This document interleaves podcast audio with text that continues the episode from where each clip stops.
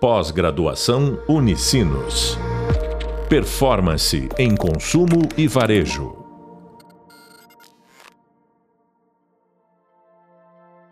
Olá, sejam muito bem-vindos ao podcast da disciplina Jornada do Consumidor. Sou o professor Pedro Lonzetti e no podcast de hoje vamos falar sobre a jornada do consumidor e suas etapas. Aqui você será apresentado a jornada do consumidor e os modelos que usamos para visualizar ela. Nos aprofundaremos nas etapas que o consumidor passa e entenderemos como cada etapa afeta o todo. Primeiro falando, explicando um pouco como é, o que é a jornada do consumidor. Então, ela é o caminho que um consumidor percorre desde o momento que ele toma conhecimento de um produto, de um serviço, de uma marca, até o momento que ele toma a decisão de compra.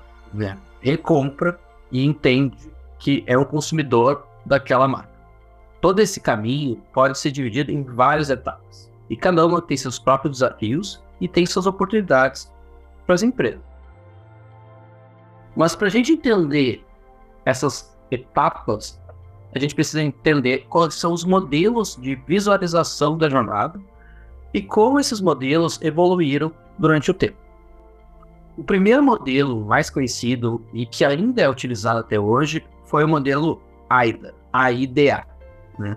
que é um acrônimo de atenção, interesse, desejo e ação. Ele foi muito utilizado e, e até hoje é utilizado pensando mais só na comunicação. Mas esse modelo ele pode ser dito um pouco incompleto, né? porque ele serve para pensar uma comunicação, principalmente uma ação publicitária, mas não compreende na sua integridade o processo de consumo. Buscando isso, uh, Derek Rucker uh, criou o modelo de 4 As, né? que pode ser visto como um funil, que é muito criado, muito mostrado hoje em dia esse modelo de funil. No modelo 4As, né, Derek Rucker trouxe então quatro fases, que é a fase de atenção, a fase de atitude, a fase de ação e a fase de ação nova. A grande inovação desse modelo foi ter introduzido a ação nova, que é a parte de recompra. Né? Então, ele, pela primeira vez, o modelo entendeu que a pessoa comprava e depois o relacionamento dela com a marca continuava, né, com uma recompra. Philip Kotler, né, que é um dos maiores estudiosos do marketing de hoje em dia, ele otimizou esse modelo, atualizou ele e criou o um modelo de 5 As. Isso fez com que então nós tivemos, tivéssemos cinco fases né, nesse, no novo modelo. A gente está falando da fase de assimilação, a fase de atenção, ambição, ação e apologia.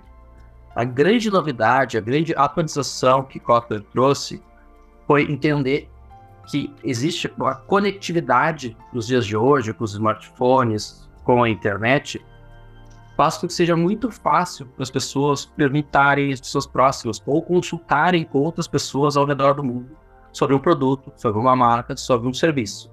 E isso acontece principalmente na fase de arguição. Uma outra grande novidade aqui é a fase de apologia, que traz a figura do, daquele cliente fiel à marca, que é, vira um, advogado de marca. Nós vamos falar um pouco mais a seguir. Mas primeiro, né, vamos começar com a primeira das fases, que é a etapa de assimilação. Esse é o primeiro momento do consumidor com a marca. É aqui que ele conhece a marca pela primeira vez, né? Ou relembra da marca que ele viu há muitos anos atrás.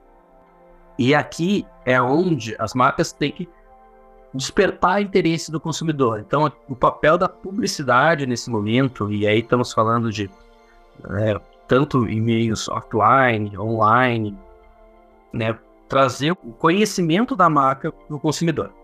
Mas não só a publicidade tem esse papel. A gente também tem um pode trazer um fator bem grande na experiência dos outros, o boca a boca, né? As pessoas falando. Então, os grupos sociais das pessoas, sua família, seus amigos, podem sim influenciar ele e mostrar uma marca que ele desconhecia até então. Então, nesse momento, nesse, nesse ponto específico da jornada, a pessoa então reconhece a marca, conhece ela, tá? Pode dizer, ah, sei o que, que, que ela é, o que, que ela faz. Passando desse ponto, então é a etapa de atenção, na qual o consumidor já conhece a marca, mas ele ainda tem que ser atraído por ela. ela. A marca tem que atrair o consumidor, tem que criar uma conexão com os fatores sociais, culturais, psicológicos, ou até mesmo econômicos, daquele consumidor que ela quer né, atrair.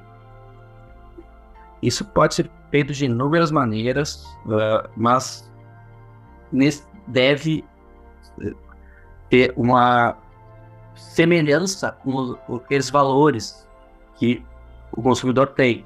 Tem que ter uma semelhança com aquilo que o, que o consumidor busca. Né? Tem que encantar o consumidor nesse momento. Consumidor está encantado, ele gosta, ele entende que ele gosta daquela marca. A gente passa para a etapa de aguição, né, que é uma das principais inovações do modelo do Kotler. Essa, nessa etapa, então, é que o consumidor busca reforçar, confirmar a sua percepção da marca.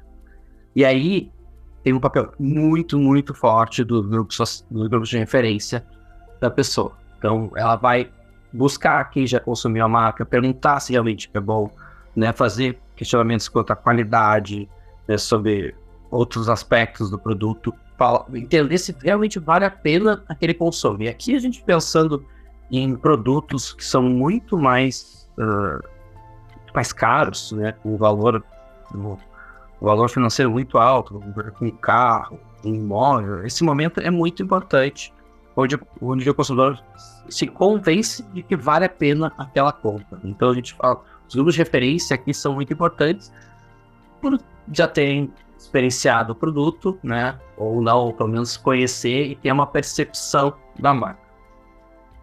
O consumidor está convencido. Então, ele parte para a etapa de ação, né? Que é a compra. Ele realmente adquire o produto. Mas a gente não pode pensar que essa etapa é só isso, né? Toda experiência que vem com o produto, com o serviço, está aqui incluída, né? E, assim, o, é o, o consumo do produto, a forma de uso, o papel que envolve a caixa, né? Toda a experiência ali vai estar tá incluída nessa etapa.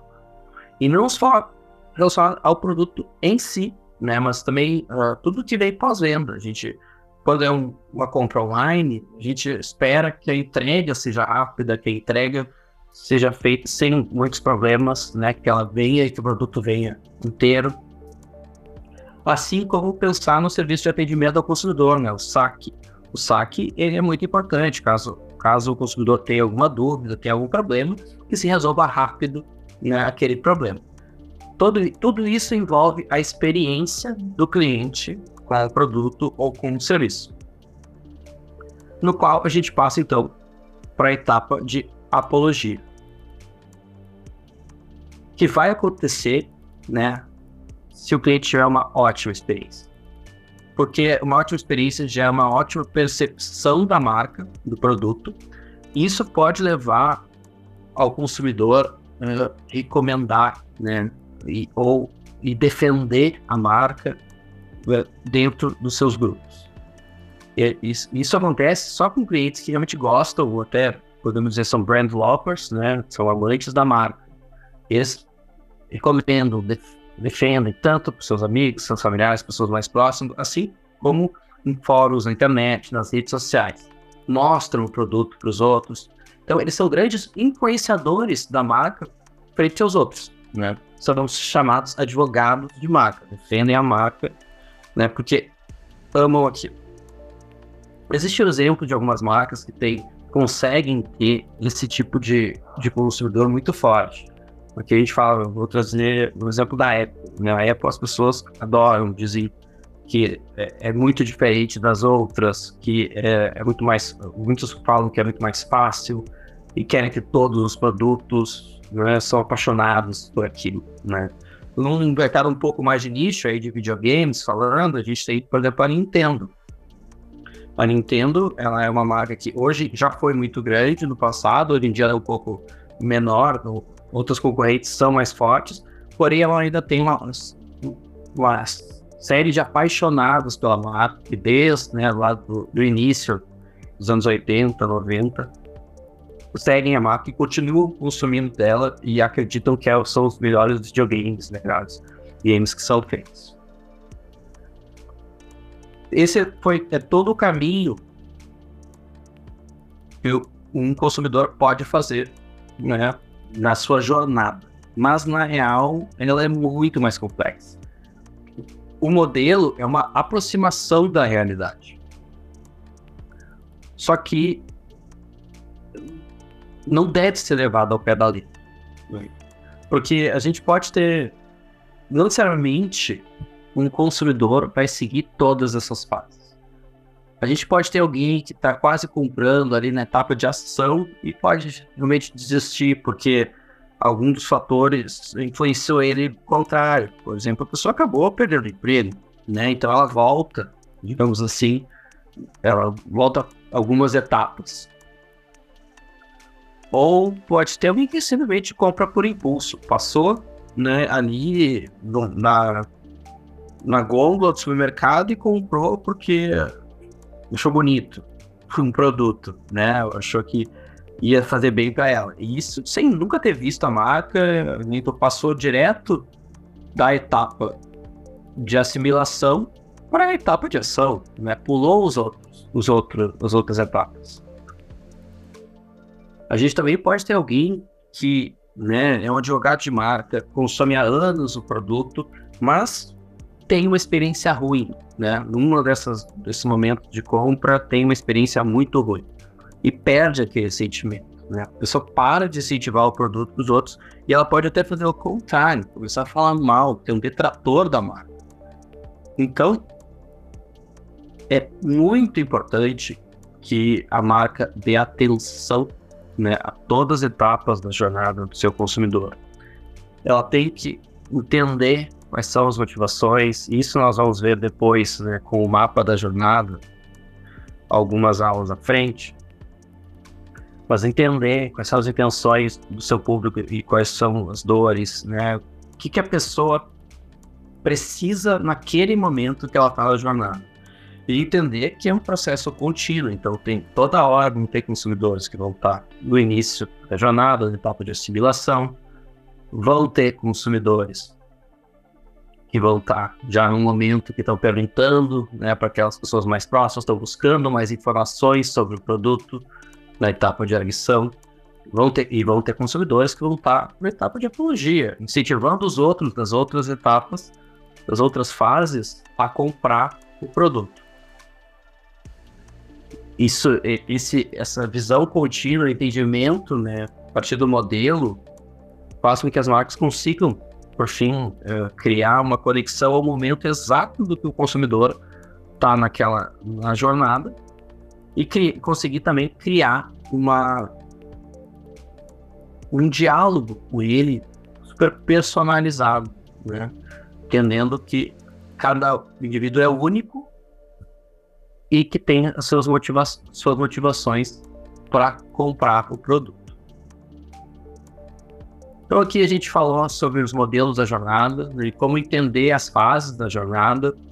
Falamos também sobre como é importante para as empresas entenderem que o modelo ele facilita o entendimento, porém ele não deve ser seguido ao pé da letra. É, o, o processo de compra na real é muito mais complexo